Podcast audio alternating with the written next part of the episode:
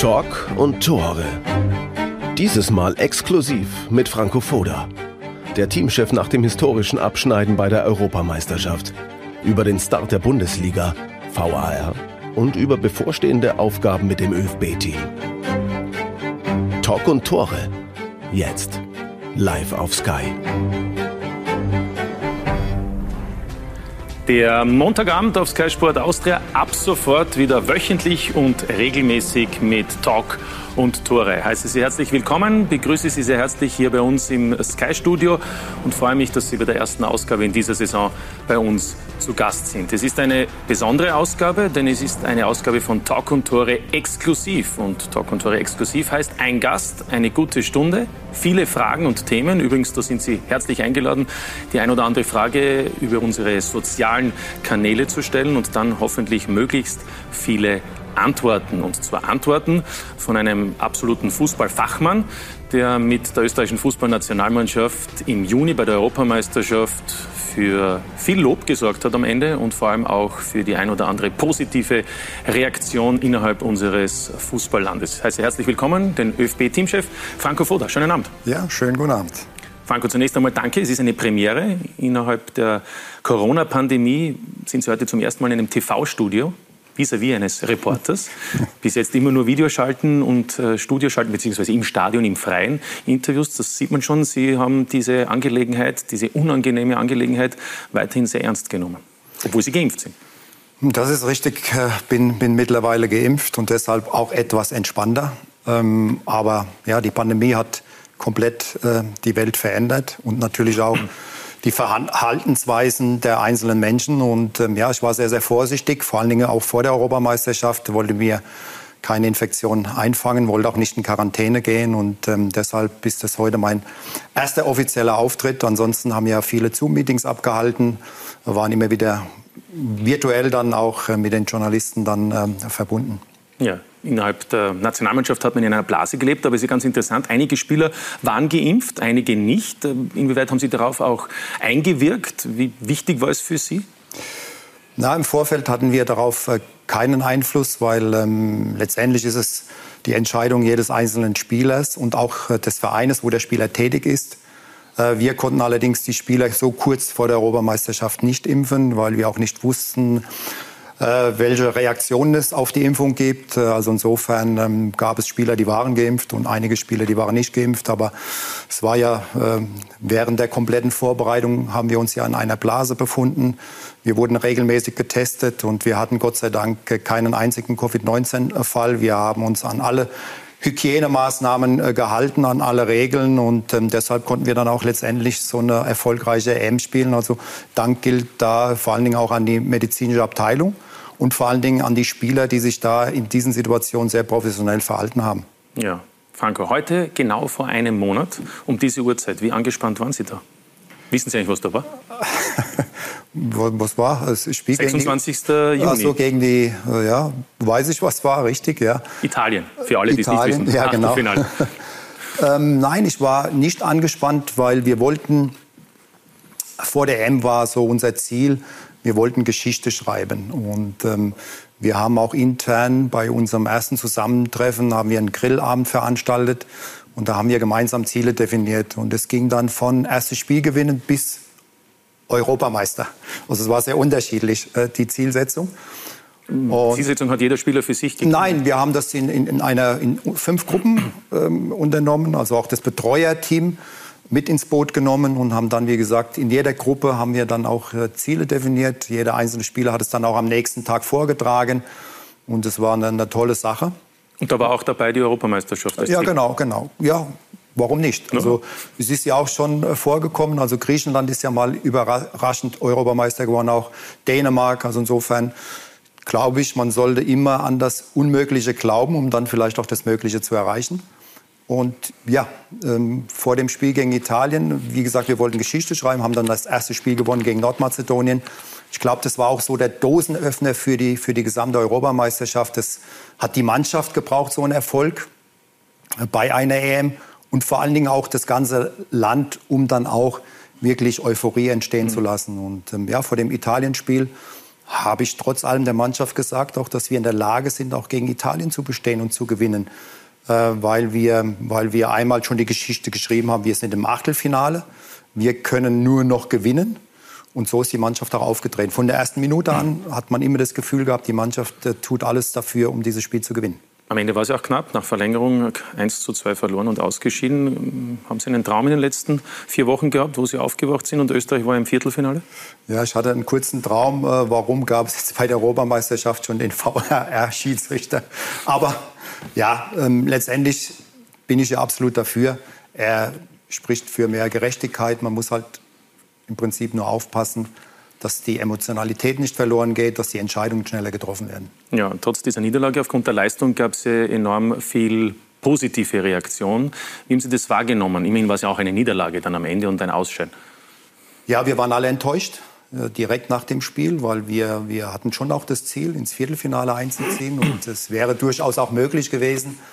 Ähm, es gab äh, Spielphasen, vor allen Dingen in der zweiten Halbzeit, ja, wo wir schon die Italiener am Rande einer Niederlage hatten. Und in der Verlängerung auch nochmal, ja, wie wir zusammengekommen sind. Auch, auch die Spieler, ähm, sie, waren, sie waren begeistert, sie waren euphorisch, sie, sie wollten auch in der Verlängerung das Spiel unbedingt gewinnen. Und, ja, und dann haben halt kleine Details entschieden. Ja, wir haben, waren einmal unaufmerksam in der, in der Defensive bei dem, bei dem ersten Gegentor, haben dann das zweite halten. Trotz allem hat die Mannschaft bis zum Ende an sich geglaubt und wir hätten fast noch dieses Spiel gedreht. Ähm, deshalb ähm, sind wir auf der einen Seite waren wir enttäuscht, weil wir haben verloren. Auf der anderen Seite, glaube ich, konnten die Spieler auch sehr, sehr stolz auf sich sein. Und vor allen Dingen, wir haben Österreich äh, weltweit äh, gut vertreten. Und auch Österreich kann sehr, sehr stolz auf das Nationalteam sein.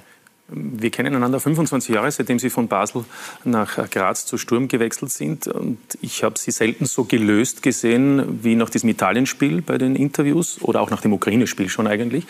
Ähm, vielleicht beim Faschingsumzug in Graz. ja, ja. Ähm, da bin ich immer sehr gelöst. ähm, war das erstmals so für Sie in Ihrer Karriere, dass es so einfach, als Trainer natürlich, dass es alles so funktioniert hat im Großen und Ganzen, wie Sie sich erhofft und erwünscht haben und dadurch auch diese diese Befreiung, die sie so gelöst wirken hat lassen? Nein, es war einfach der Situation geschuldet. Also es gab schon viele solcher Momente, also wo wir Cupsieger geworden sind mit Sturm, auch wo wir den Meistertitel errungen haben mit, mit Sturm Graz.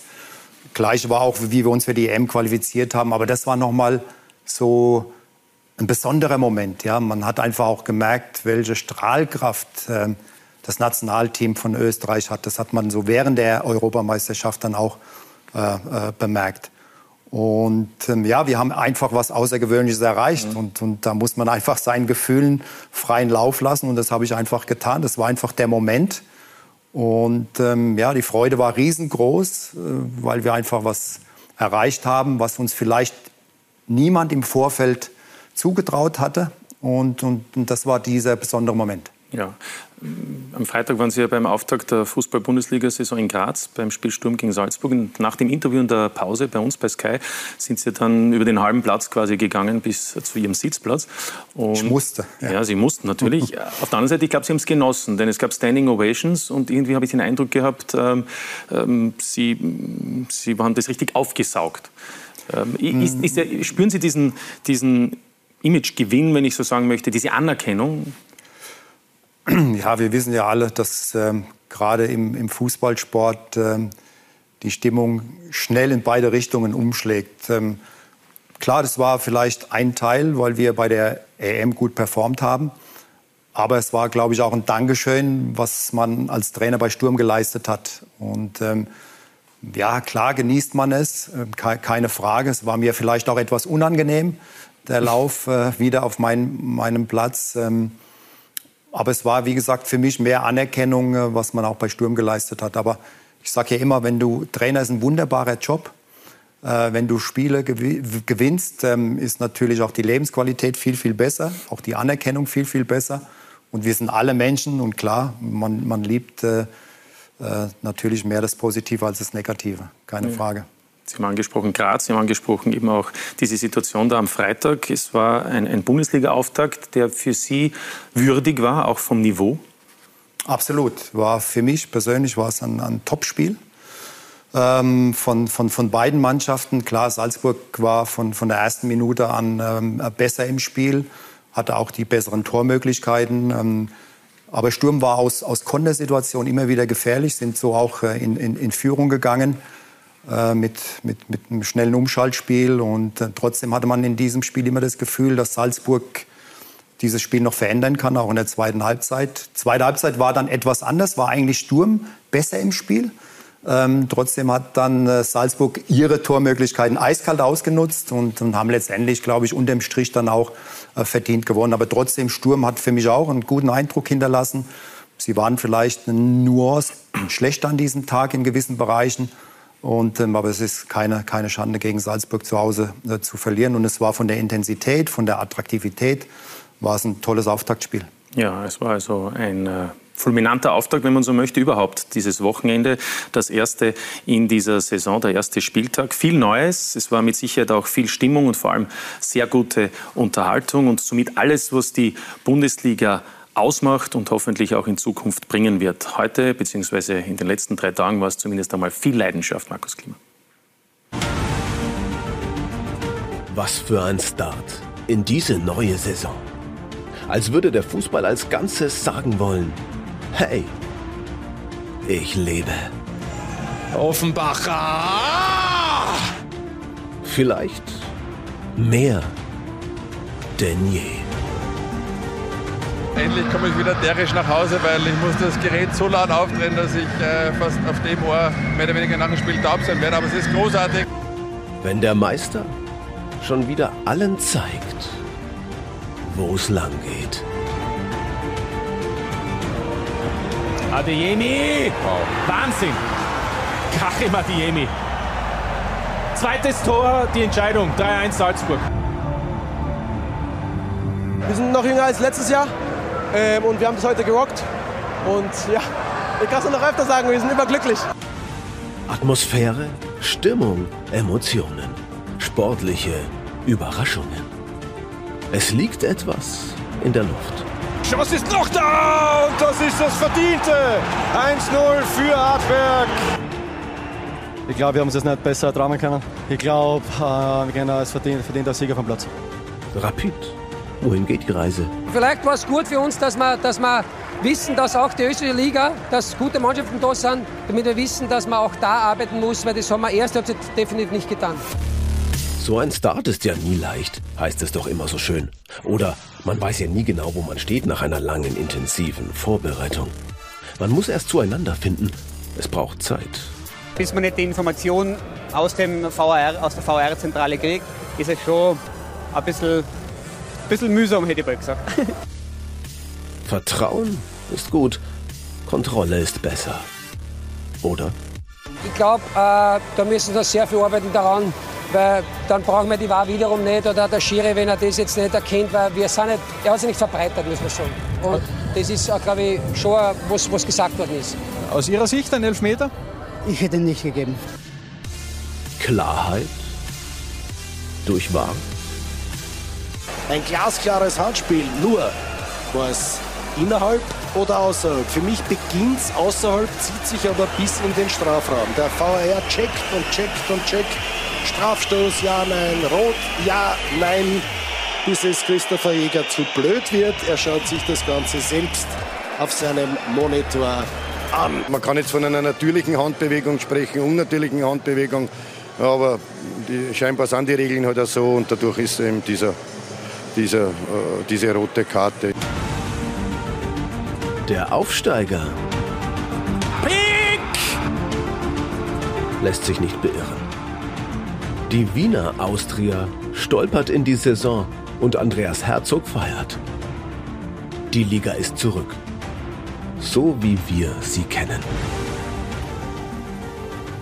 Ja, mit einem fulminanten Wochenende hat es also begonnen. Wie bewerten Sie insgesamt die Liga auch im internationalen Vergleich? Sie sind ja quasi ständig in allen Ligen zu Hause, wenn auch zuletzt hauptsächlich vor dem TV-Schirm.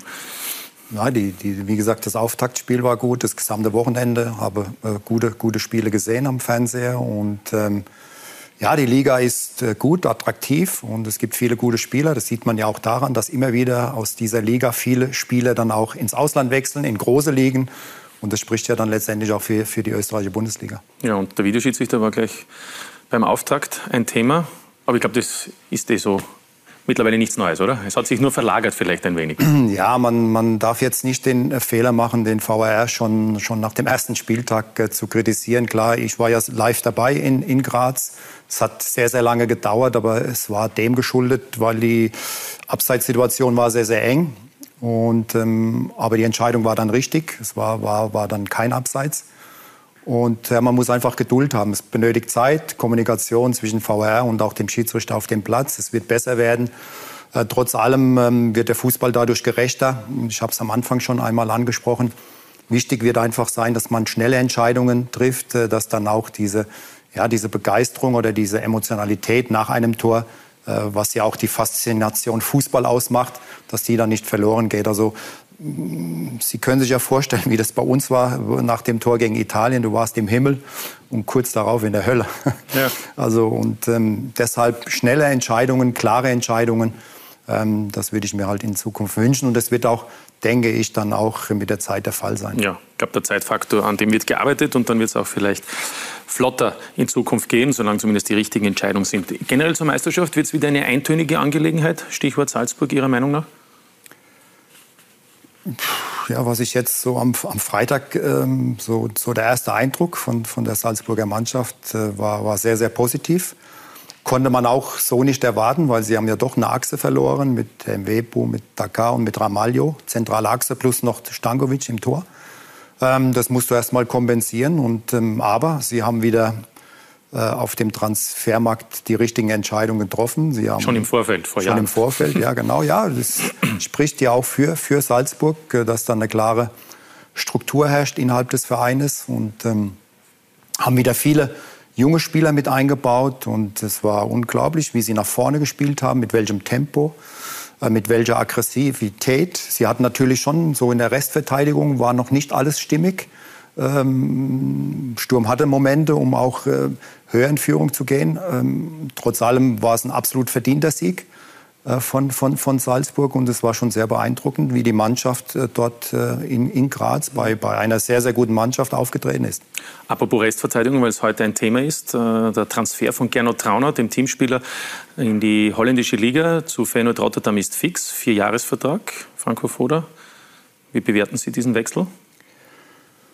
Ja, er hat, war jetzt äh, einige Jahre beim, beim Lars Glinz, hat sich dort äh, ja, extrem auch entwickelt, war ja auch jetzt schon das eine oder andere Mal bei uns beim, beim Nationalteam und das ist jetzt nochmal äh, ein Sprung ja, in, die, in die holländische Liga und ähm, er muss jetzt dort ja, sich wieder neu äh, beweisen. Er muss jetzt sich in der Hierarchie wieder von unten nach oben arbeiten. Es ist sicherlich gut für jeden Spieler, auch für die Entwicklung, für die Persönlichkeitsentwicklung. Und ähm, ja, denke, er hat sich sicher gedacht, er möchte jetzt noch mal etwas Neues machen. Jeder hat nur eine Karriere in, in seinem äh, Fußballerleben. Er ist 29. Er ist 29, richtig. Und ähm, jetzt gab es die Möglichkeit. Und die hat er wahrgenommen. Und ja, wir werden ihn auch in Holland weiterhin verfolgen. Ja, dann hat er auch vielleicht wieder Chancen, einberufen zu werden. Ähm, was trauen Sie Sturm Graz zu? Die Frage muss natürlich kommen. Ja, Sie haben im letzten Jahr hatten Sie ja einen Umbruch äh, vollzogen, ähm, haben ja sehr viel gewechselt und äh, haben eigentlich schon im letzten Jahr eine gute Saison gespielt. Und ich glaube, dass Sie das in diesem Jahr auch wieder wiederholen können. Hängt natürlich auch jetzt äh, damit zusammen, wie sie jetzt auch international performen. Sie werden ja sicher in der Konferenz League spielen. Äh, die Belastung wird eine andere sein und dann wird man einfach äh, sehen, wie sie das dann auch bewerkstelligen mit den intensiven Wochen, mit den intensiven Spielen. Ähm, aber die Mannschaft ist gut, ist entwicklungsfähig, haben viele junge, talentierte Spieler in ihren Reihen, haben allerdings mit Nemeth schon einen guten Spieler abgegeben, hat letztes Jahr eine tolle Saison gespielt und ähm, haben aber wieder neue Spieler integriert, junge Spieler und glaube, dass sie auf jeden Fall wieder unter den Top 4 landen werden. Ja, vielleicht spielen sie sogar in der Europa League. Fakt ist, sie werden mit Sky Live dabei sein, egal ob Champions League, Europa League oder Conference League. Alle Spiele in dieser Saison in der Gruppenphase und dann natürlich in der K.O.-Phase bei uns live zu sehen. Graz, Foda, ist natürlich für Sie eine besondere Stadt. Mittlerweile kann man sagen, fast die Hälfte Ihres Lebens haben Sie in der steirischen Landeshauptstadt jetzt schon verbracht, weil es eben die letzte Profistation war, der SK Sturm. Was gefällt Ihnen so oder was hat Ihnen an Graz so gefallen, dass Sie gesagt haben, das ist Ihr Lebensmittelpunkt?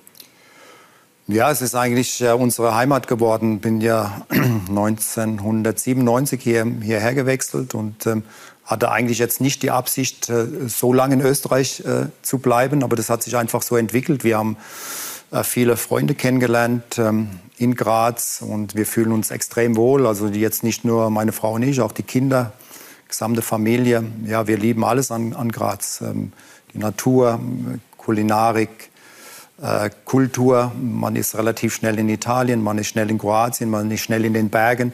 Also Österreich ist, ähm, hat eine hohe Lebensqualität. Ähm, wir kommen gut zurecht, auch mit, mit allen Menschen. Also wir fühlen uns wohl. Deshalb gibt es für uns keinen Grund, ähm, da noch mal etwas zu verändern. Aber Sie sind noch immer deutscher Staatsbürger. Ja, das ist richtig, obwohl mir die österreichische Staatsbürgerschaft schon angeboten wurde. Klar, man hat auch habe ich mir auch darüber mal äh, Gedanken gemacht, aber hatte jetzt in den letzten Wochen, Monaten so viel zu tun äh, mit anderen Aufgaben und ja, wird man sehen, was die Zukunft bringt. Also ist nicht ausgeschlossen? Im Leben ist nichts ausgeschlossen. Die, die, Hymne können Sie ja schon in- und auswendig, habe ja, ich gesehen. Richtig, ja. habe ich, hab ich schnell gelernt und ähm, ja, es ist nochmal so ein Adrenalinschub so vor dem Spiel und äh, habe das immer betont. Ich bin mit voller Stolz ähm, österreichischer Teamchef und ähm, glaube, dann muss es auch dementsprechend leben. Und ähm, ja, diese Nationalhymne so kurz vor dem Spiel, die inspiriert einem noch einmal und gibt nochmal positive Energie. Ja, weil geboren sind Sie in Mainz vor 55 Jahren. ähm, Vater Italiener, Mutter eben aus, aus, aus Deutschland. Wie sind Ihre Kindheitserinnerungen? Ähm, ja, sehr, sehr gut. Ähm, war, wir hatten eigentlich eine, eine, eine, gute Kindheit. Leider haben sich un unsere Eltern äh, früh, früh getrennt. Ähm, deshalb ähm, spreche ich auch heute kein Italienisch, äh, weil ich dann bei der Mutter geblieben äh, bin. Und klar, meine, meine Mutter hatte eine große Aufgabe zu bewältigen. Wir waren drei Jungs. Die, die, die, die Schwester ist mit dem Vater gegangen. Und ähm, ja, es war eine große Herausforderung. Aber Mutter hat es sehr, sehr gut äh, gemacht und wir konnten uns gut entwickeln. Ich nehme an, es ist nicht sehr einfach. Ich glaube, Sie waren damals sieben Jahre alt als sich ja, die Eltern getrennt ja, genau, haben? sechs oder sieben. sieben Jahre. Wie, wie, schwierig ist das, wenn sich die Eltern trennen? Ja, es ist klar, ein schwieriger Moment, ähm, ähm, aber es gehört zum, zum Leben dazu. Man hat es vielleicht damals so als Kind dann auch noch nicht so richtig wahrgenommen, weil es war ja immer noch Kontakt auch zum Vater. Und ähm, man war ja immer mit den Brüdern auch noch zusammen. Und ähm, ja, es war einfach so. Und äh, später dann, wenn du auch älter wirst, dann hast du das einfach dann auch anders wahrgenommen, aber dann hast du auch Kontakt zum, zum Vater gehabt. Also insofern, es gehört zum Leben dazu. Ja, wir sehen eingeblendet auch ein Bild aus Ihren Kindheitstagen. Also da war schon früh der Ball ein Thema, kann man sagen. Ja, ich glaube, das war damals ein Bild, da war ich in Italien, weil so in, so in den ersten zwei Jahren war ich sehr oft in Italien, ähm, weil von meinem Vater die Familie ja nach wie vor auch in Italien lebt. Und äh, ja, man sieht einfach, der Ball hat wohl in meinem Leben schon immer eine große Rolle gespielt. Ja, Unbedingt. Äh, Fescher Bursch. Ja, auf alle Fälle. Also, obwohl ich jetzt sagen würde, man erkennt nicht sofort, dass Sie es sind. äh, ja, mein Sohn Sandro hat auch blonde Haare, also ja. ja. Wenn man genauer hinschaut, ja, bin ja schon ein bisschen älter geworden. Also weniger ja. Haare. Auf alle Fälle. Äh, wie ist dann der Kontakt eigentlich weitergegangen mit dem Vater? Er hat ja eigentlich Ihre Karriere gar nicht mehr verfolgen können, weil er ja relativ früh gestorben ist. Ne? Ähm, ja, hat schon, schon meine, meine, meine Fußballkarriere hat er schon verfolgt und äh, wir hatten dann auch später, wie gesagt, ähm, auch wo ich in der deutschen Bundesliga gespielt habe, hatten wir schon Kontakt. Da hat er unsere, unsere Kinder dann, also Sandro und Marco, dann auch kennengelernt und ähm, klar, der Kontakt zur Mutter war natürlich größer. Da sehen wir noch ein Foto, das sind Sie, glaube ich. Das war im Nachwuchs. Ja, das war. Da, sieht, da sieht man schon ähnlich den, den jungen Franco. Hm? ja, schöne, schöne Frisur. Und äh, nein, das war, das war bei, bei meiner ersten äh, Station als, als äh, Spieler, und zwar beim SVW Mainz-Weißenau. Da war ich damals in der E-Jugend, habe dann aber als jüngerer Spieler schon bei den Älteren mitgespielt, weil rechts der Kapitän ist mein Bruder. Ja. Und, ganz ähm, rechts? Ja, ganz rechts. Und äh, wir haben dann gemeinsam dort in der D-Jugend dann gemeinsam gespielt. Ja, da waren Sie ja noch sehr offensiv ausgerichtet, oder? Ja, man, man kann es kaum glauben. Ich habe früher, also damals zu diesem Zeitpunkt, rechts außen gespielt. Habe sogar mal in einer Saison, glaube ich, über 100 Tore erzielt. Wurde auch vom Helmut Haller äh, geehrt. Und, ähm, Von dem berühmten Helmut Haller? Ja, genau, richtig. Und je älter ich wurde, umso weiter wurde ich nach hinten äh, verfrachtet. Ja. ja, aber nicht zum Nachteil. Wenn man Na, ist richtig, ja, sieht, ja. War, war sicher kein Nachteil. Habe auch mal in der Südwestauswahl sogar am Tor gespielt, mal eine Zeit lang. Also ich hatte ähm, alle Positionen gespielt, war universell einsetzbar und dieses Spiel erlebe ich. Ja. Ich wollte nochmal zurückkommen, weil eben die Eltern sich getrennt haben, schon sehr früh in ihrer Kindheit. Ähm, hat das vielleicht auch eine Auswirkung gehabt, auch vielleicht unbewusst, dass für Sie die Familie so eine besondere Bedeutung hat? Denn man hat den Eindruck, Ihre Familie ist das Allerheiligste und, und, und da kommt auch die Energie, die Sie haben. Ähm, ja, also man, man, man wird sehr früh selbstständig, man wird auch bodenständig. Ähm, ähm, und klar, für mich war, das war immer so meine Gedanken schon auch im, im Jugendalter, ähm, dass, dass die Familie und Gesundheit immer das wichtigste Gut ist. Und ja, bei der Familie, dann, dann holt man Kraft, da bekommt man Energie, man hat viel Spaß, man hat Freude, wenn man auch die Kinder sieht, wenn sie, jetzt sind sie ja schon große Kinder, also 31 und 29, äh, also große Kinder. Und trotz allem haben wir nach wie vor einen, einen super Kontakt. Wir treffen uns regelmäßig, sie kommen regelmäßig auch zum Mittagessen. Und dann äh, wird auch immer wieder über Fußball diskutiert. Überraschend. Ja, ja genau. Mein älterer Sohn äh, Sandro wird jetzt auch bald Vater. Ja, von, wollte ich Ihnen gratulieren. Ja, genau. Ja, danke von Zwillingen. Großvater. Äh, richtig, ja. Opa und, Opa und Oma. ja. ja. Also auch das gibt wieder ein neuer Absch äh, Abschnitt, äh, Lebensabschnitt, aber darauf freuen wir uns. Und ähm, ja, wie gesagt, Familie ist immer, glaube äh, das Wichtigste. Und ähm, das merkt man dann, wenn man, wenn man dann auch in schwierigen Situationen ist. Zwillinge. Ja? Zwei Buben wahrscheinlich, ne?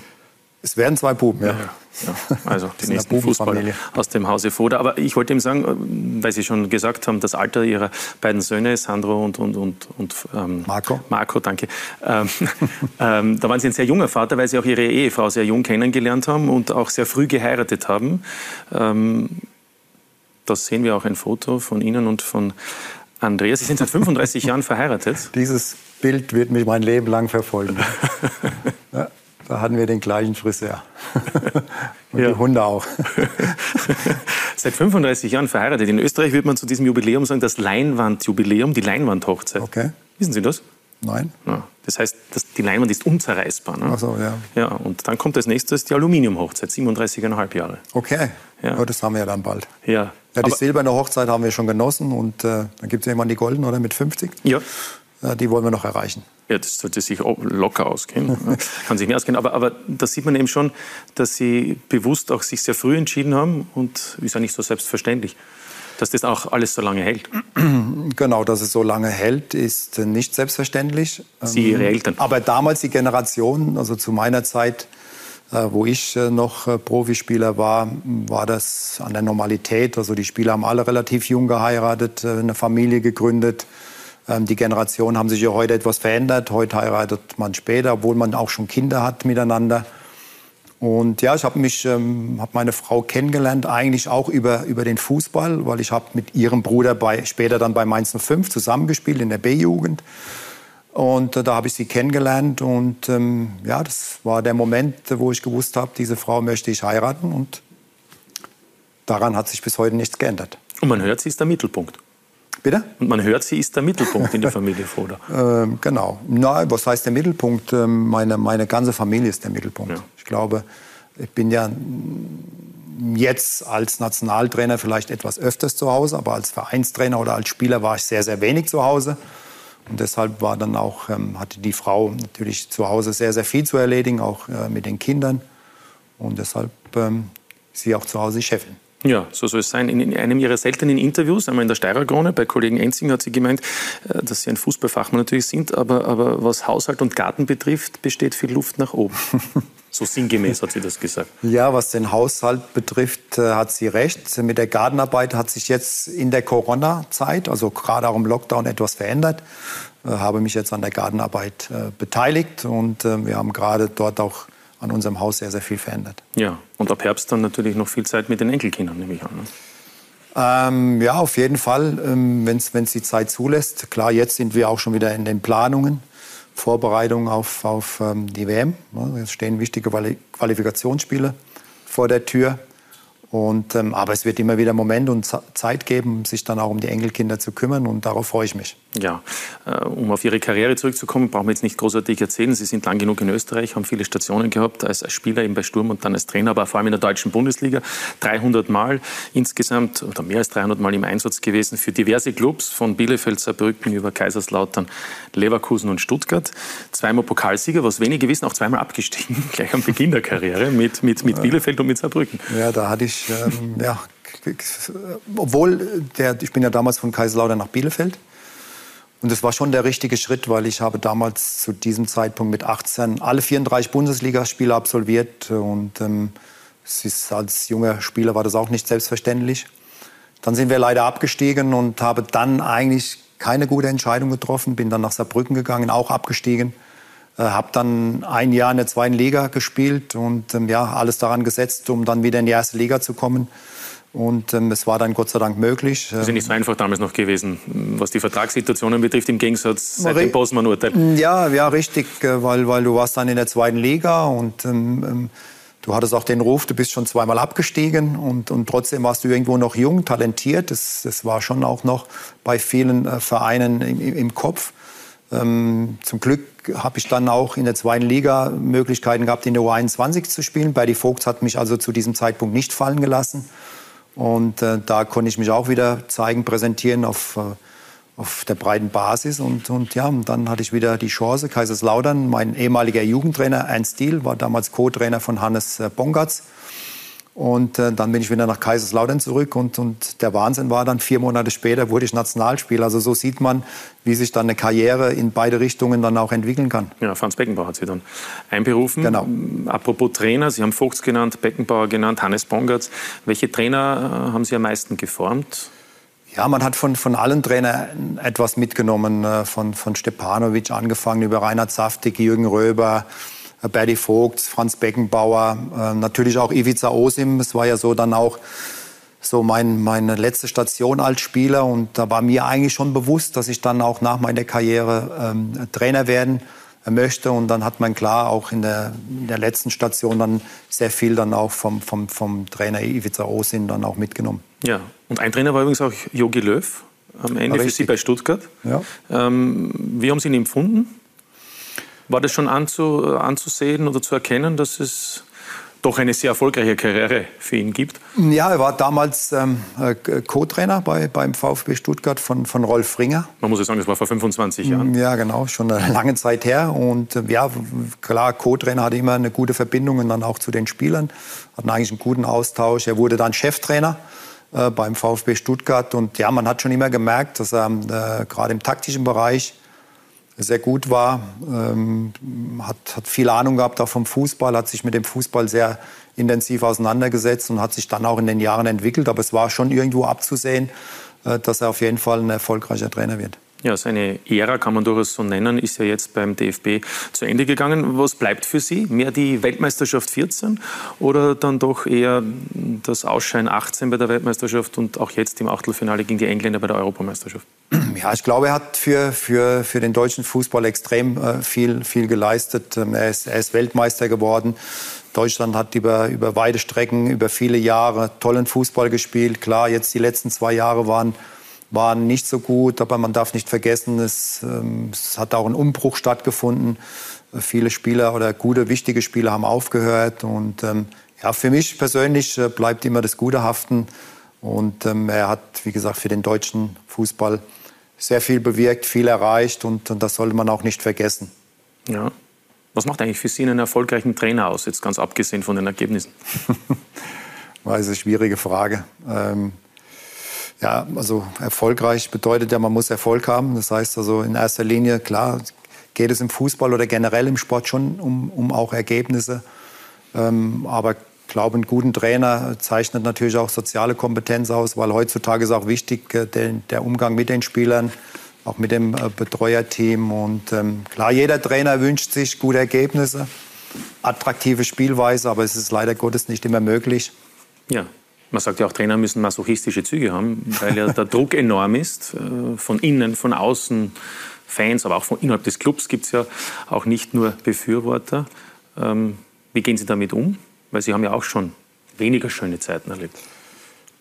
Ja, das, das gehört einfach zu dem äh, Trainerbusiness äh, dazu. Das, das trifft eigentlich fast auf jeden Trainer äh, zu, dass es in seiner Karriere Höhen und Tiefen gibt. Und ähm, klar, man muss einfach mit Kritik umgehen können.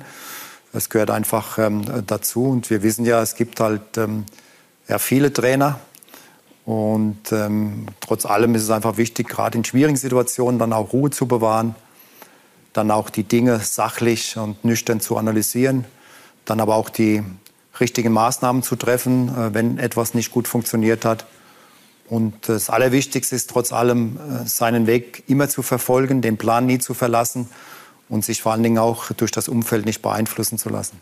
Ja, ist ja nicht immer so einfach. Auch vor der Europameisterschaft, für Sie als Teamchef, hat es ja Kritik gegeben. Wie sehr hat Sie das gestört? Wie haben Sie das auch wahrgenommen? Ja, es war ja klar nach dem äh, Auftakt im, im März, nach diesem Lehrgang, äh, nach der WM-Qualifikation, waren wir alle nicht zufrieden. Nach der Niederlage gegen Dänemark. Vor allen Dingen nach der Niederlage gegen Dänemark waren wir nicht zufrieden. Und klarerweise war auch die Stimmung äh, nach diesen Spielen ähm, äh, nicht gut. Ähm, auf der anderen Seite muss man auch diesen Lehrgang richtig bewerten. Wir hatten im Vorfeld schon große Probleme. Es war ein extrem schwieriger Lehrgang weil wir wussten ja eigentlich bis zum Samstag noch nicht, aufgrund der neuen Quarantänebestimmungen damals in Schottland, äh, wer dann auch ähm, am Montag äh, zum, zu uns kommt, äh, zum, zum, zu diesem Lehrgang. Das heißt, wir haben dann ja auch einen großen Kader nominiert von über 40 Spielern, Der dann wieder um dann auch ähm, ähm, dementsprechend planen zu können. Und das war die eine Schwierigkeit. Und darüber hinaus haben uns wichtige Spieler gefehlt. Ja. Uns hat auch eine zentrale Achse gefehlt mit Martin Hinderegger, mit Conny Leimer, Julian Baumgartlinger, Marco Arnautovic, um jetzt nur einige zu nennen. Dann Florian Grilic, Philipp Lienert äh, konnten dann auch am, gegen Dänemark nicht teilnehmen. Äh, Lienhardt wegen der Quarantänebestimmung in, in, in Freiburg und Florian Grilic war gesperrt. Also uns haben eigentlich fünf, sechs Spieler, wichtige Spieler gefehlt. Und das konnten wir in diesem Spiel nicht, nicht kompensieren. Und klar, wir waren alle enttäuscht, trotz allem. Ähm, wir haben aber das richtig eingeordnet und wir waren klar in den ersten ja, paar Tagen riesig enttäuscht. Äh, mussten auch einige Dinge äh, aufarbeiten, keine Frage. Aber wir waren immer überzeugt, dass wir eine gute EM spielen können, wenn alle Spieler an Bord sind, wenn alle topfit sind, wenn alle einen guten Spielrhythmus haben. Und habe auch im Vorfeld dann auch der EM immer betont, wir werden an dem ersten Spieltag gegen Nordmazedonien werden wir bereit und fit sein. Und das waren wir. Ja. Also die Kritik von außen haben Sie hm, abprallen lassen, aber wie? Ja, du darfst ja nicht alles auf die Goldwaage legen, du darfst dir auch all, nicht alles zu Herzen nehmen und ähm, wichtig ist ja, dass, dass wir es intern äh, analysieren und äh, wir haben eine gute Selbstreflexion und haben dann auch, wie gesagt, die richtigen Maßnahmen getroffen. Aber wie sehr stört Sie vielleicht dann mehr die Kritik von einem ehemaligen Spieler wie Marc Janko, der in den niederösterreichischen Nachrichten eben sich geäußert hat zur Stimmungslage im Nationalteam? Ja, das habe ich auch nur am Rande mitbekommen. Das wurde mir dann von meinen Co-Trainern, die sind eher, glaube ich, in den sozialen Netzwerken unterwegs oder lesen mehr Zeitung als ich. Ähm, das habe ich dann auch nur am Rande mitbekommen. Und ja, er kann es nicht beurteilen. Er war ein sehr, sehr guter Spieler keine Frage. Er ist jetzt auch teilweise, was ich auch bei Sky mitverfolgt habe, ähm, ist auch äh, gute, ein guter Experte, kann auch die Spiele gut, gut analysieren, aber war noch nie Trainer. Also insofern, äh, äh, ja, hat er diese Aussage getroffen und wir leben ja in der Demokratie und jeder darf seine Meinung äußern und, und das hat er getan. Ähm, aber ähm, er hatte äh, keine Hintergrundinformationen, weil er beim Nationalteam ja nicht dabei war. Also, aber dass die Stimmung nach dem Spiel gegen Dänemark nicht gut war. Ich glaube, das sollte man nicht großartig thematisieren. Aber gibt es da so Momente, wo Sie sich ähm, beraten oder mit jemandem auch darüber sprechen? Wer kann Sie da beeinflussen, um, um auch ja, für das, Sie den, den, Weg zu finden? Na, das, machen wir, das machen wir regelmäßig. Also das machen wir jetzt nicht nur nach Spielen, wo wir nicht gewonnen haben, sondern auch nach äh, äh Spielen, die wir gewonnen haben, zum Beispiel jetzt auch nach dem Italienspiel, ja, haben wir auch darüber äh, gesprochen, was hätten wir vielleicht noch in, in, gewissen Spielen verändern können, besser machen können. Also es ist immer bei uns ein großes Thema und, und, und nach dem Dänemark-Spiel ist klar, der erste Austausch findet immer mit, innerhalb des Trainerteams statt, natürlich auch in Verbindung mit dem Sportdirektor, mit Peter Schöttl und natürlich auch mit dem Präsidenten. Ja, wir sitzen ja letztendlich alle auch in einem Boot und äh, wir wollen nur eines, wir wollen äh, gut performen, wir wollen gut spielen, wir wollen Österreich gut vertreten und, und das ist uns aber, seit ich Trainer bin, über weite Strecken gut gelungen. Ja, und rund um die Euro waren ja tatsächlich die Stimmungsschwankungen enorm. Es war eigentlich alles dabei, kann man durchaus sagen. Es war Jammern, es war Ärgern, es war Jubeln und am Ende war es natürlich auch Staunen. Franco Foda und sein Team im Scheinwerfer der Öffentlichkeit, Markus Klima. Franco Foda. Liest man so etwas nun gerne oder nicht? Als Nationaltrainer steht man äh, immer unter Druck und hat eine hohe Erwartungshaltung, aber ich glaube, er hat da sehr, sehr cool reagiert. Die österreichische Nationalmannschaft hat, glaube ich, ein sehr, sehr gutes Auftreten mit einem knappen Ausscheiden und sowas spricht auch immer für den äh, Trainer. Ich glaube nicht, dass er dass er äh, Genugtuung verspüren wird, sondern er wird einfach stolz sein, dass er eine gute Arbeit abgeliefert hat. Jubel hier, Kopfzerbrechen dort. Die Europameisterschaft und ihre Schlagzeilen diese Kritik am Teamchef. Ganz verstummt ist sie ja noch immer nicht. Ja, aber jetzt muss man mal ein bisschen auch aufpassen. Erinnert mich schon etwas auch vielleicht an die, an die Erwartungshaltung bei der Austria. Ähm, da klafft auch manchmal Realität und Wunsch ein bisschen auseinander und so ist es vielleicht auch ein bisschen beim ÖFB-Team.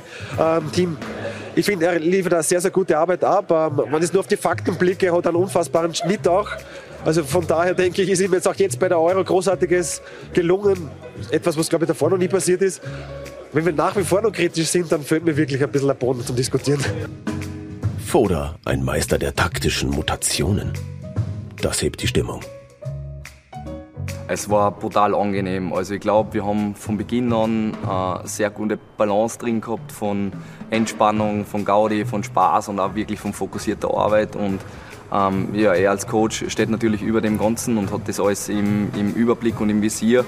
Ähm, es ist sehr gut gelungen dort. Also wir haben wirklich ein, super, super Trainings gehabt ähm, und ich glaube, das haben wir noch in die Spiele wieder gespiegelt. Ähm, und es war generell eine sehr, sehr angenehme Stimmung auch im Training ähm, und wir haben ja alle miteinander viel Spaß gehabt bei dem Turnier. Wer hätte das gedacht? Das ist eine extrem äh, schwierige Aufgabe schon gewesen in der Vorbereitung auf, auf dieses Turnier, also mit, mit diesen äh, Länderspielterminen, die da immer reingezwickt waren, das zu moderieren, das dann äh, final dann so hinzukriegen. Und natürlich steckt ein Riesenteam dahinter, aber als, als Teamchef hast du die Verantwortung. Du koordinierst da dein, dein Trainerteam, dein Betreuerteam und im, im Endeffekt auch deine dein Mannschaft. Und für mich zählt, was ich dann gesehen habe. Und das hat mich absolut überzeugt. Immer im Mittelpunkt, immer im Zentrum der Kritik. Man braucht ein dickes Fell. Franco Foda ist definitiv eine Person des öffentlichen Lebens. Und wir wissen ja, dass es in Österreich zwischen 8 und 9 Millionen Teamchefs gibt. Und deswegen ist es extrem schwierig. Ich damit ein bisschen leichter, weil Wartenstrainer gibt es doch, doch, nur zwischen 200 und 300. Wobei ja eine Person des öffentlichen Lebens bin, allerdings des kleinen Tirol als öffentlichen Lebens. Was bleibt letztlich übrig? Es ist ein harter Kampf zwischen Akzeptanz und Erfolg. Ja, viel Lob von den Bundesliga-Trainern. Und Sie haben ja gesagt, die Kritiker haben jetzt einmal ein paar Tage Pause ne, nach dem Italienspiel. Ja, das ist, das ist richtig. Ja. Das äh, ist mir so rausgerutscht. Aber ja, es war in dem Moment so meine, meine ehrliche Meinung, weil ich bin ja jetzt schon lang genug auch in Österreich. Deswegen kann ich ja auch sehr vieles gut, gut einordnen. Es gibt halt oft nur schwarz oder weiß. Mir fehlt oft so, so etwas der, der Mittel, Mittelweg. Aber es ist so und ich kann gut damit leben. Ja. Und das rinnt dann schon runter wie Öl, oder? Wenn die Gazzetta dello Sport sagt, der beste Player sitzt auf der Trainerbank. Ja, es ist ähm, sehr, sehr positiv, aber wir sind, wir, sind, wir sind ein Team und ich kann es immer wieder betonen, letztendlich sind die Spieler die Protagonisten auf dem Platz und sie müssen das umsetzen, was der Trainer von ihnen fordert. Ähm, klar, es gibt immer wieder einen klaren Plan und eine klare Strategie, aber die Spieler dürfen sich innerhalb dieses Planes frei entfalten. Ja, die Spieler brauchen Freiräume im Spiel, weil ähm, es gibt Spieler mit großer individueller Klasse und sie müssen einfach auch ihre Kreativität ausleben. Deshalb hat, haben in erster Linie auch die Spieler einen großen Anteil daran, dass wir gerade jetzt auch bei dieser EM so weit gekommen sind. Also wie groß war dann der Einfluss der Spieler auf die Taktik und auf die Aufstellung, wie es in einem Artikel im Nachrichtenmagazin Profil gestanden ist? Mm, ja, auch das habe ich nur am Rande mitbekommen. Ähm, ähm, diese, dieses Medium lese ich eher weniger oder fast gar nicht. Und ähm, ja, ja, es war ja so, dass auch äh, die Spieler, oder es war ja schon so weit, dass die Spieler dann schon aufgestellt haben und ähm, ja, irgendwann macht es dann noch der Präsident. Ja, was, soll ich mich, mich mit solchen Themen äh, auseinandersetzen? Die sind einfach haltlos. Klar ist es doch, das macht jeder, jeder Trainer, das macht ein Guardiola. Ähm, ich war sehr, sehr viel hospitieren bei, bei großen Trainern. Und ähm, alle tauschen sich mit den Führungsspielern aus, ja, holen die Meinung ein. Aber letztendlich gibt der Trainer vor, was, was wir wollen im Spiel. Es gibt halt oft auch, oder das gab es bei uns oft, auch gegen Italien, es gab so einen Plan A, es gab auch einen Plan B. Und dann müssen natürlich schon so zwei, drei Spieler auch davon involviert sein, dass wenn du Veränderungen vornimmst, dass dann auch die Spieler auf dem Platz wissen, äh, was dann auch dementsprechend passiert. Apropos Führungsspieler, nehme ich an, damit meinen Sie unter anderem äh, David Alaba. Äh, um dessen Position gab es immer wieder viele Diskussionen. Selbst äh, Ihr ehemaliger Chef und Anführungszeichen bei Kaiserslautern, Stefan Kunz als ZDF-Experte, war ja beim ersten Spiel nicht ganz so einverstanden, dass Alaba im Zentrum spielt. Dann ähm, hat er auch wieder links gespielt in der zweiten Hälfte. Ähm, welche Position ist für ihn die richtige? Ja, ich habe das immer wieder betont. Ähm, David kann auf mehreren Positionen richtig, richtig gut spielen. Er ist ähm, ja, universell einsetzbar. Das hat auch das letzte Jahr bei Bayern München gezeigt. Ähm, also in den ersten Jahren war er ja für mich einer der besten Linksverteidiger auf der Welt. Ähm, bei Hansi Flick hat er dann mehr auf der Innenverteidigerposition äh, gespielt. Äh, am Ende der Saison hat er dann auch mehr im zentralen Mittelfeld agiert. Ja, beim Nationalteam war er auch ähm, auf unterschiedlichen Positionen im Einsatz, ähm, links vorne, links hinten. Äh, bei der Europameisterschaft in der Innenverteidigung hat dann auch mal haben wir ein, hat auch mal im Mittelfeld gespielt. Also ja, letztendlich habe ich mit, mich mit ihm immer abgesprochen. Es ging einfach darum, ähm, was war für dieses Spiel für ihn die bestmögliche Position, wo er der Mannschaft dann am besten weiterhilft. Und dementsprechend habe ich das dann auch äh, entschieden. Ja, jetzt wechselt er zu Real Madrid. Wo sehen Sie dort seine Möglichkeiten bei Ancelotti? Ja, Nummer also, vier hat er. Ähm, das würde eher ja, für einen Innenverteidiger. Das ist eine gute Frage. Äh, wir lassen uns überraschen, wo er, wo er spielen wird. Aber habe auch die Aussagen von Ancelotti schon auch verfolgt, äh, dass David auf unterschiedlichen Positionen spielen kann. Und ähm, denke auch, Angelotti wird es dann auch mit, mit David im Vorfeld äh, besprechen. Und es hängt ja auch immer von der Situation ab. Also bei uns war das ja auch der Fall. Oft hatten wir äh, keine Flügelspieler oder Flügelspieler waren, waren verletzt. Ähm, dann hatten wir Probleme mal auf der Position links hinten. Äh, David, wie gesagt, kann, kann auf allen Positionen äh, überragend spielen. Und, und das hat er jetzt bei der Europameisterschaft dann auch eindeutig gezeigt und bewiesen. Ja, Marko Nautovic hat auch alles gezeigt, was in ihm steckt, in jeglicher Hinsicht. Um das vielleicht einmal so zu umschreiben. Jetzt wechselt er, wie es aussieht, in die Serie A. Ich glaube, Vollzugsmeldung ist noch nicht da. Vielleicht wissen Sie schon mehr. Nein, Wird es in Zukunft aber, auch öfter eine Reise vom Teamchef nach Bologna geben oder in, in, nach Italien? Ja, es ist im Moment aufgrund der, der Pandemie äh, nicht ganz so einfach. Und man sieht ja auch, Inzidenzen gehen jetzt wieder in den unterschiedlichen Ländern nach oben. Also Covid-19 ist noch nicht vorbei. Und äh, ja, ich verfolge es auch nur aus, aus der Zeitung. Ähm, hatte, äh, wie gesagt, jetzt schon in den letzten Wochen keinen Kontakt mehr mit ihm. Würde mich natürlich freuen, wenn er, wenn, er, wenn er nach Bologna geht, weil er einfach dann kürzere Wege auch zum Nationalteam hätte. Und das Niveau ist, glaube ich, auch höher in der Serie A. Richtig, ein, einmal das. Aber ich denke, seine Intention, er hat das, das war auch irgendwann bei einem äh, virtuellen Meeting, ähm, hatte ich ja mit ihm auch eine Pressekonferenz ähm, ab, absolviert, wo auch den Tränen nah war. Äh, es geht ihm in erster Linie um die Familie. Er ist auch ein Familienmensch. Ähm, hat eine tolle Frau, zwei wunderbare Kinder und ähm, er konnte jetzt aufgrund dieser Situation in China war es nicht möglich, dann seine Familie monatelang zu sehen und, und deshalb hat er sich jetzt auch entschieden, wieder nach Europa zurückzukehren und äh, mit Bologna wäre das ein toller Verein für ihn, da kann er sich wieder äh, äh präsentieren und Apropos, wir, wir hätten dann auch in Zukunft Foto. Wir sehen hier ein aktuelles Foto, das vor wenigen Minuten erst online gestellt wurde. Also es dürfte in diese Richtung gehen. Ich glaube. Ja, es wäre für ihn wunderbar, für ihn wunderschön und natürlich auch fürs Nationalteam. Ja, und, und, sehen Sie ihm auch die Fähigkeit noch? Weil es war bei ihm auch immer die Fitness ein Thema, dass er auch auf diesem Niveau. Ja, auch das, so auch, auch das wurde ja im, im, Vorfeld äh, bei, vor der M schon diskutiert. Ähm, er war ja auch verletzt. Trotz allem haben wir ihn ja mitgenommen. Wir hatten da auch einen klaren Plan mit der medizinischen Abteilung, dass er im ersten oder im zweiten Testspiel gegen die Slowakei, dass er dann auch da einen Kurzeinsatz hat. Wir hatten auch geplant gegen Nordmazedonien, dass er dann im Laufe des Spiels, je nachdem, wie sich auch die Situation im Spiel verhält, dass er dann zum Einsatz kommt. Und wir haben auch da mit ihm unseren Plan äh, durchgezogen und denke, er hat äh, alle Kritiker, er hat es allen Kritikern auch gezeigt, dass er immer noch auf einem sehr guten Niveau spielt und ähm, ja, hat für, für das Nationalteam alles gegeben und ich war sehr zufrieden mit seinen Leistungen bei der Obermeisterschaft. Also die beiden Herren natürlich auch Thema dann in der WM-Qualifikation. Im September geht es ja weiter. Wir können einen Blick machen auf die Gruppe.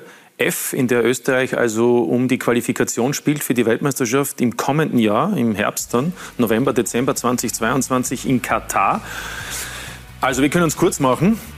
Platz 1 ist eine fixe Qualifikation für Katar. Platz 2 bedeutet Playoff, Halbfinale, Finale nächstes Jahr im März. Ähm, Im Moment fehlen fünf Punkte auf Platz 1 nach der Niederlage gegen Dänemark und nach dem Unentschieden insgesamt. Also schwierige Situation. Man kann fast sagen, jetzt bei den drei Gruppenspielen im September ist verlieren, um nicht zu sagen gewinnen angesagt. Ne? Verlieren verboten, wollte ich so. Ja, das ist richtig. Wir sind leider Gottes nicht so gut in die WM gestartet. Und äh, trotz allem haben wir noch den Glauben, dass wir uns für die, für die WM qualifizieren können. Klar, der erste Platz, also Direktqualifikation, wird, wird extrem äh, schwierig. So realistisch äh, muss man sein, selbst wenn wir alle Spiele gewinnen, auch gegen Dänemark gewinnen. Braucht man ähm, noch einen Umfaller. Aber ja. wenn Dänemark auch alle Spiele gewinnt, sind sie trotzdem noch vor uns. Ähm, das heißt, wir müssen auch noch alle, also wir müssen in erster Linie alle Spiele gewinnen und hoffen, dass Dänemark dann noch ein Spiel X spielt. Ähm, Klar, wir sind dazu in der Lage. Wir haben es schon mal bei der EM bewiesen. Also nach den zwei Auftaktniederlagen haben wir dann sechs Spiele hintereinander gewonnen. Ähm, wir sind dazu in der Lage, vor allen Dingen auch nach dieser äh, Europameisterschaft müssen wir diesen Schwung, diese Begeisterung, diesen Elan äh, mitnehmen. Ähm, aber in erster Linie müssen wir schauen, dass wir mal den, den zweiten Platz dann auch fixieren. Mhm. Und über die Playoffs haben wir dann alle Möglichkeiten dann auch uns noch für die WM zu qualifizieren. Und wir haben noch eine andere Option, eventuell über die Nations League, äh, wo wir ja auch den ersten Platz belegt haben, sind ja in die Gruppe A aufgestiegen. Und, ähm, also wir haben immer noch zwei, dazu. Genau, genau, also wir haben immer noch zwei Optionen. Und, ähm, aber in erster Linie gilt es jetzt mal äh, bei dem nächsten Lehrgang, ähm, wenn möglich, neun Punkte zu holen. Genau, Moldau auswärts, wir haben es eingeblendet, dazu Israel auswärts und dann Schottland zu Hause. In zehn Tagen drei Spiele. Was kann ein Teamchef da bewirken? Ja, das außer, ist, außer, außer gute Stimmung zu verbreiten. Ja, es ist, das ist jetzt wieder der, der große Unterschied gegenüber der Obermeisterschaft. Da hatten wir klar sehr, sehr viel Zeit, die Mannschaft bestens auf jedes Spiel auch vorzubereiten. Wir konnten inhaltlich, vor allem im taktischen Bereich, äh, der Mannschaft sehr, sehr viel vermitteln. Und ähm, das, klar, jetzt dieser Lehrgang wird wieder eine große Herausforderung. Äh, für mich ist es ja eh Wahnsinn, in so kurzer Zeit dann auch diese drei Spiele zu absolvieren. Ähm, äh, wir treffen uns am Montag und, und spielen dann schon am Mittwoch. Also inhaltlich ähm, ja, werden wir wenig Zeit haben, der Mannschaft auf dem Platz etwas zu vermitteln. Das heißt, wir werden es natürlich in der Theorie machen. Hoffe, dass alle Spieler fit sind und ähm, nichtsdestotrotz ähm, sind die Voraussetzungen für alle Mannschaften gleich. Klar, wir müssen noch reisen am ersten Spieltag. Moldawien spielt zu Hause, aber wir müssen einfach ja das erste Spiel unbedingt gewinnen. Ähm, in Israel erwartet uns auch keine leichte Aufgabe, aber wie gesagt, wir stehen mit dem Rücken zur Wand und jetzt gilt es einfach nur noch Siege einzufahren. Wird sich an der Kaderzusammenstellung etwas Grundlegendes verändern oder sind die Spieler, die jetzt in der Euro so performt haben, auch dabei, weil sie einen Bonus haben? Ja, Bonus äh, würde ich jetzt nicht sagen, aber sie haben sich aufgrund der Leistungen auch verdient und ähm, ja, aufgrund auch der Tatsache, dass wir nur eine, eine kurze Vorbereitung haben auf das erste Spiel, wird sich wahrscheinlich an dem Kader nicht, nicht viel verändern. Klar, es gibt immer die Möglichkeit, vielleicht für den einen oder anderen Spieler, der jetzt wirklich ähm, absolut auf Top-Niveau spielt, noch dazuzukommen, keine Frage. Wir haben auch junge Spieler noch ähm, im Visier, auch Yusuf Demir, der jetzt ja in den zwei Testspielen äh, schon gute Leistungen äh, dort auch gezeigt hat. Und äh, wie gesagt, es gibt immer wieder auch noch die Möglichkeit vielleicht auf die eine oder andere Veränderung. Aber der Stamm wird auf jeden Fall zusammenbleiben. Aber ich höre heraus, Demir ist ein Thema.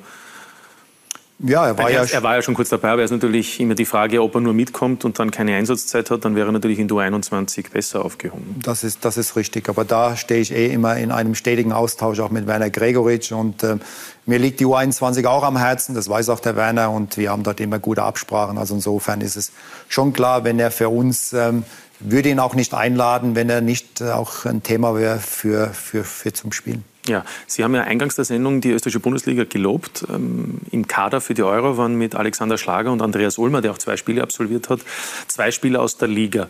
Ähm, ist die Konkurrenz im Ausland in dem Fall so groß? Oder, oder was fehlt dem ein oder anderen Bundesligaspieler, dass er ein Thema, ein ernstes Thema wird? Trauner war im erweiterten Kreis. Es gab natürlich noch ein paar Spieler, aber so richtig zum, zum, zum Block von den 20, 23? Ja, man sieht ja, dass halt die meisten Spieler, wenn sie gut spielen, gut performen in der Liga, dass sie dann den Verein wechseln. Jetzt auch wie Gernot Trauner wieder oder Lubisic von, von Rapid Wien. Ähm, also insofern, ähm, das darf man natürlich nicht vergessen. Aber es gibt schon auch aus der Liga interessante Spieler. Also auch Geuginger, der war leider sehr lange verletzt und äh, auch Balic war ja auch dann in dem erweiterten Kreis. Also es gibt schon auch interessante Spieler auch in der österreichischen Bundesliga, keine Frage. Aber es herrscht Konkurrenzkampf. Und ähm, für uns war es halt wichtig, im Vorfeld einen Kader zu nominieren, wo wir auch das Gefühl haben, dass es einfach sportlich passt, aber auch von der Atmosphäre. Ja. Im Umkehrschluss heißt das, dass der ein oder andere, der nicht dabei war, atmosphärisch? Nein, nein, nein, das heißt es Könnte nicht. Ich so, jetzt so, ja, so könnte, nein, ja, so könnte man es, nein, äh, so könnte man es interpretieren, aber es ist nicht richtig, äh, sondern ähm, wir haben uns überlegt, also wenn Sie auf die Situation natürlich im Angriff eingehen wollen, äh, und es gab einfach, war eine Entscheidung, nehmen wir Gregoritsch mit oder Adrian Kribic. Beide haben wenig gespielt in den Vereinen. Ähm, aber ähm, Gregoritsch hatte den Vorteil, ähm, dass er schon sehr, sehr oft bei uns war. Ähm, auch gerade bei der Europameisterschaft in Slowenien hat er von Anfang an gespielt, hat dort wirklich seine Leistung immer abgerufen, auch in, in, in der Nations League. Und deshalb haben wir letztendlich uns für, für Michael Gregoritsch entschieden. Ja, wollte noch zurückkommen auf die österreichische Bundesliga. Ähm, also die Chancen bestehen für alle. Wir wollen nämlich reinhören. Äh, Max Wöber ist ja einer, der auch genau. in der 21 gespielt hat. Der sagt zum Thema Nationalteam und überhaupt zur Situation äh, für ihn und für einen äh, österreichischen Bundesligaspieler Folgendes. Ich glaube nicht, dass man zwanghaft im, im Ausland spielen muss, äh, um, im, um im Nationalteam ähm, dabei sein zu dürfen oder dabei sein zu können. Ähm, ich glaube, äh, gute Leistungen ähm, in der österreichischen Liga und auch international, Champions League, Euroleague, ähm, was es dann auch immer für uns sein wird, ähm, glaube ich, können auch äh, ausschlaggebend sein, beziehungsweise aussagekräftig sein. Ähm, ja, von dem her werde ich persönlich äh, mein Bestes geben, damit äh, wir hier in Salzburg erfolgreich sind und ich dann natürlich auch äh, meine persönlichen Ziele ähm, erreichen kann. Er hat alles gesagt. Ja. Richtig analysiert. Gut. Aber er ist im Moment natürlich, muss er sich hinten anstellen. Gibt viel Konkurrenz. Nein, er ist immer bei uns ein Thema, weil er vor allen Dingen auch auf, auf ein, zwei Positionen spielen kann. Er könnte auch linker Verteidiger spielen, ähm, kann in der Innenverteidigung spielen, hat auch in der U21 schon auf der sechster Position mhm. gespielt. Also er ist schon auch ein Spieler, den wir absolut im Blickfeld haben. Franco Foda, Ihr Vertrag endet, so wird es ja auch kommuniziert, mit Ende der Qualifikation äh, für die Weltmeisterschaft, also spätestens im Frühjahr 22. Passt das für Sie so? Ja, wir haben damals einen Vertrag vereinbart. Ähm, dass, ähm, mein Vertrag läuft jetzt normal bis zum 31.12., wenn ich das so richtig in Erinnerung habe. Und ähm, er würde sich äh, verlängern, wenn wir uns dann äh, für die, für die WM qualifizieren, beziehungsweise wenn wir Playoff-Spiel noch zu absolvieren hätten. Nächstes Jahr, glaube ich, im März würden die stattfinden.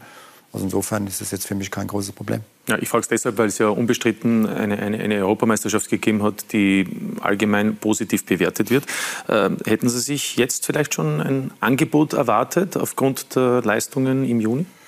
Ja, ich bin da, ja, ich bin, bin, da relativ entspannt. Also ich war nach, den, nach der Niederlage äh, gegen Dänemark, also erst nach drei, vier Tagen, wo man dann etwas niedergeschlagen ist, auch relativ entspannt. Und ja, wir sind überzeugt von dem, was wir tun.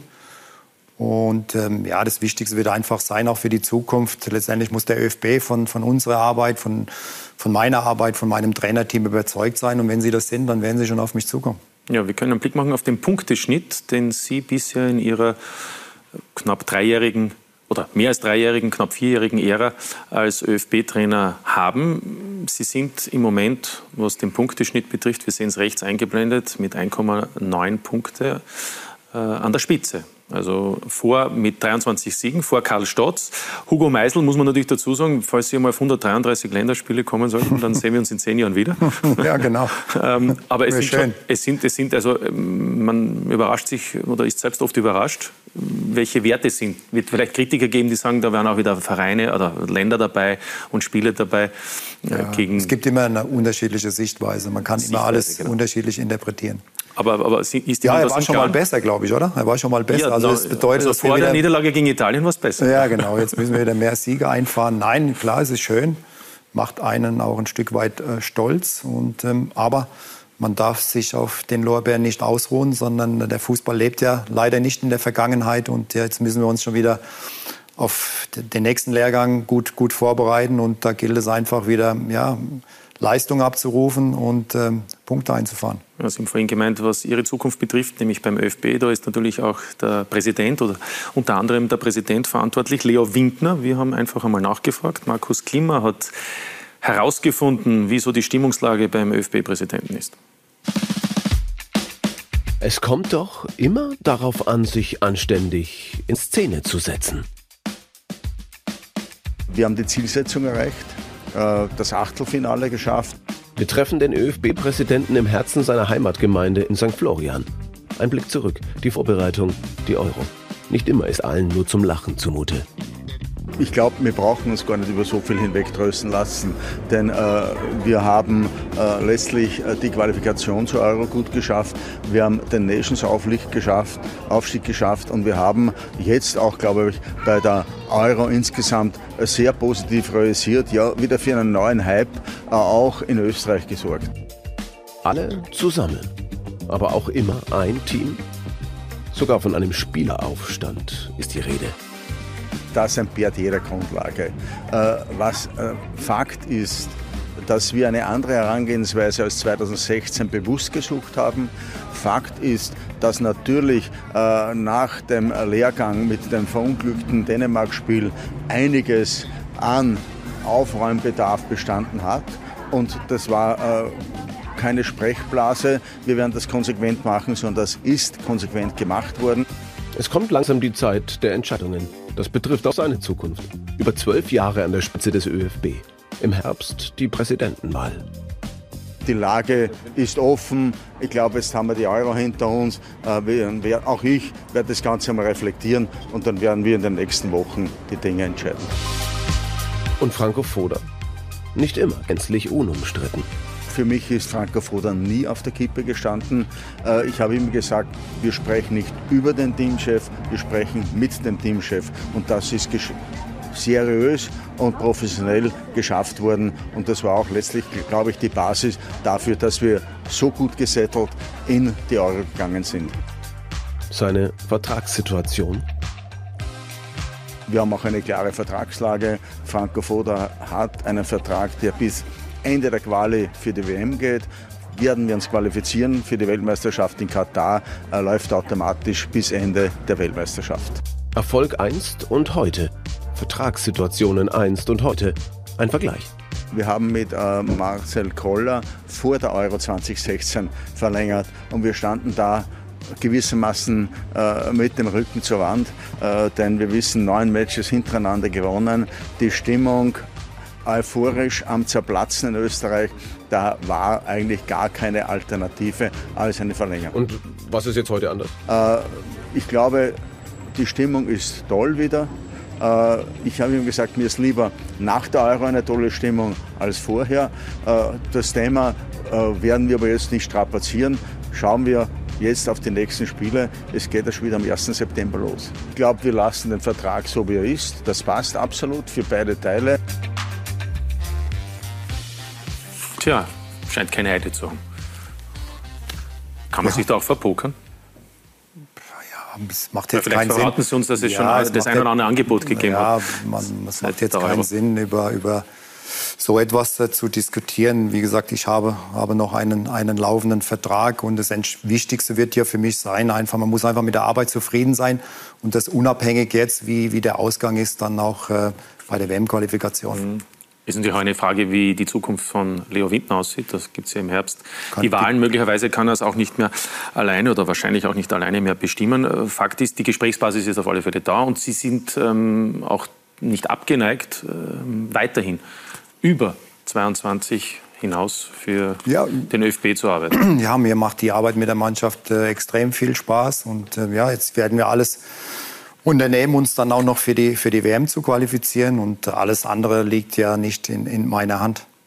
Naja, schon auch ein wenig. Ich meine, wenn stimmt, Sie haben ja auch einen neuen Berater. Ist das korrekt? Mm, ja, das sind Dinge, die, die ich jetzt nicht äh, extern hier diskutieren möchte. Ja, aber meistens hat man auch einen Berater, um sich eben zu beraten und für mögliche, für mögliche neue Aufgabengebiete? Nein, ich bin immer klar in, in, meiner, in meiner These, was ich möchte. Und wie gesagt, alles andere liegt jetzt auch nicht in meiner Hand. Und ähm, habe noch einen laufenden Vertrag. Und wie gesagt, äh, wenn es die Notwendigkeit gibt, äh, Gespräche zu führen, bin ich da. Äh, bin auch bereit, natürlich äh, länger noch Trainer zu sein äh, für das äh, österreichische Nationalteam. Und muss aber wirklich betonen, dass ich gerade auch mit Leo Windner dass wir im guten Austausch sind, ähm, dass er auch äh, uns immer unterstützt hat, auch in, in schwierigen Phasen, schwierigen Situationen. Und ähm, das spricht ja eigentlich dann auch für die, für die Arbeit äh, des gesamten Trainerteams. Aber welche Ziele hat Franco Foda noch? Ähm, weil Sie immer wieder auch betont haben, es ist ein großer Unterschied, Teamchef zu sein oder im Clubtrainer. Und, und Sie haben schon sehr das tägliche Arbeiten mit den Spielern geliebt. Ja, das ist, das ist richtig. Also deswegen äh, war ja auch die Freude auf, auf diese EM riesengroß, auch die Vorbereitung.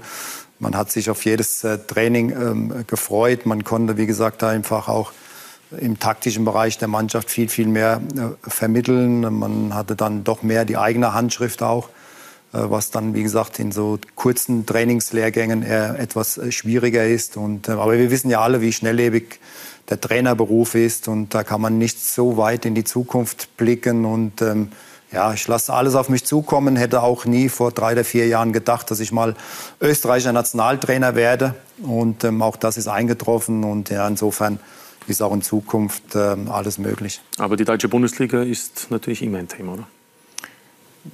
Ja, es ist, als, als Trainer ist äh, alles, alles ein Thema. Ja. Aber aktuell habe ich, wie gesagt, einen, einen laufenden Vertrag und Generell versuche ich von meiner Seite immer die Verträge ähm, äh, zu erfüllen. Ähm, war jetzt, glaube ich, nur einmal nicht der Fall, also wo ich von Sturm zum, zum Nationalteam gegangen bin. Ansonsten habe ich mich eigentlich immer an meine Verträge gehalten.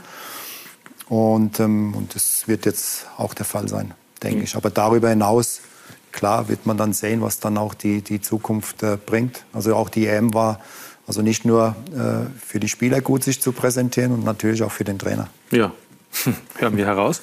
Ähm, wir haben, weil wir erst vor ein paar Wochen in Österreich die Ferien bekommen haben, auch die Sky-User gefragt äh, um ein Zeugnis für Franco Foda. Es haben sich über 1000 Sky-User beteiligt nach dem österreichischen Schulnotensystem. Franco, hier sehen Sie es. Ähm, wurde ihre Arbeit bewertet. Also wir können es zusammenfassen. Es sind fast die Hälfte der Meinung, sie war sehr gut oder gut. Drei Viertel sagen, sie war sehr gut, gut und durchschnittlich. Ja, weniger gut und schlecht 14 bzw. 10 Prozent. Können Sie damit leben? Ja, kann man, kann man damit leben, aber es ist noch ausbaufähig. Also, ja, so soll es ja sein. Ja, genau, genau. Also, man muss, äh, es wie in der Schule, immer versuchen, besser zu sein. So, so muss es auch sein, ne, auf alle Fälle. Franco, bei uns ist, wenn jemand äh, zu Gast ist, als äh, einziger Gast, als Exklusivgast, gibt es am Ende ähm, die Möglichkeit, noch Sätze zu vollenden, die ich beginne. Oh yeah. Oh je, ja, gewisse Schlagfertigkeit ja. erwarten wir jetzt von Ihnen. Also, wenn Sie loslegen möchten, dann beginne ich. Meine beste Entscheidung war? Meine Frau zu heiraten. Das haben wir uns fast gedacht. das was, war nicht schwierig. Ja, ja. Was ich gerne anders gemacht hätte, ist?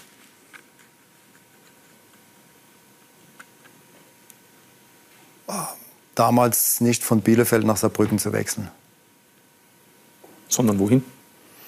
Ja, es gab andere Möglichkeiten, aber ich hatte damals einen Berater, der mit diesen Vereinen nicht auf einer Wellenlänge war und ich hätte mich damals von meinem Berater trennen müssen. Aber ich war dann halt auch so ein Mensch, der ähm, gesagt hat, okay, es ist mein Berater, ich ziehe es mit ihm durch, aber wahrscheinlich wäre es eine bessere Entscheidung gewesen. Was ich gerne schon gewusst hätte, als ich noch jünger war, ist? Was das Leben alles bringt. Ja. Geht uns allen gleich. Ja, genau. Von Tag zu Tag dazu. Dazu passend der beste Ratschlag, den ich je erhalten habe? Ähm, nach den Spielen nicht aus der Emotionalität ähm, Entscheidungen zu treffen. Mhm. Ist das passiert? Schon mal? Ja, ich, ich war ja schon auch als, als Spieler und auch als, als Trainer so in meiner ersten Zeit sehr emotional. Und ähm, das war sicher ein guter Ratschlag, erstmal runterzukommen, ähm, in Ruhe darüber nachzudenken und dann eine Entscheidung zu treffen. Stolz bin ich auf? Auf meine Familie. mein Lieblingsverein ist? Boah, stellst mir aber schöne Fragen. Ja, bin offen, Sturm Graz. Ja. Ist eine Rückkehr übrigens wieder möglich? Im Fußball ist nichts ausgeschlossen. Ja. Kann ja wieder ein Männergespräch geben, oder? Zwischen Ihnen und dem Präsidenten. Na, das wäre jetzt nicht mehr notwendig, weil wir uns mittlerweile gut verstehen. So soll es sein. Und mein Lieblingsschimpfwort ist? Oh, das kann ich hier nicht sagen. Ja? Ist es, ist es nicht, absolut nicht jugendfrei? Nein. Nein. Es hat hier in dieser Sendung nichts, nichts verloren. Aber auch da bin ich äh, eigentlich äh, sehr ruhig, ruhig geworden. Ja, so soll es auch sein. Also jedenfalls ähm, kommt nicht mehr so oft raus offensichtlich, weil Sie jetzt nicht mehr so emotional sind. Sagen übrigens alle Ihre Wegbegleiter, dass Sie sich im Laufe der Zeit auch als Trainer dahingehend verändert haben. Ja, man entwickelt sich weiter, man lernt äh, nie aus, man lernt immer, immer dazu. Und so am Anfang der Karriere, ja, da war man, da war ich halt auch immer in den Details und ich wollte unbedingt schnell, schnell Erfolg haben. Und ähm, ja, da war die Herangehensweise nicht immer die richtige. Und mittlerweile hat man dann auch gelernt, dass es andere Möglichkeiten gibt. Und also insofern ähm, ja, ist man, wird man etwas ruhiger. Trotzdem arbeitet man weiter in den Details. Ähm, aber wie gesagt, es gibt dann halt äh, unterschiedliche Herangehensweise. Ja, und dass Sie die Medien ganz gut verstehen, damit hat es ja auch zu tun, dass Sie bei uns als Sky-Experte ein gutes Jahr tätig waren. Ist zwar schon länger her, aber da haben Sie auch die andere Seite gesehen. Und seither sind Sie zu uns überhaupt ausgesprochen nett. ja. Ähm, ja, das war einmal wichtig, auch die andere Seite kennenzulernen, wie, wie, wie ihr auch dann so tickt, funktioniert, gewisse Dinge auch seht oder während einem, eines Spieles und natürlich wollte ich auch mal die Seite eines Trainers äh, weitergeben, wie wir ticken, wie wir denken. Und ich glaube, es war eine gute Zusammenarbeit und wir haben beide davon profitiert. Dann bedanke ich mich, Franco Foda, fürs Kommen und für die ehrlichen Antworten. Wünsche Ihnen einen erfolgreichen Herbst mit der Nationalmannschaft und bedanke mich natürlich bei Ihnen fürs Dabeisein. Das war Talk und Tore exklusiv mit dem ÖFB-Teamchef Franco Foda. Bleiben Sie uns treu und gewogen. Ich wünsche Ihnen noch einen schönen Abend. Wiederschauen.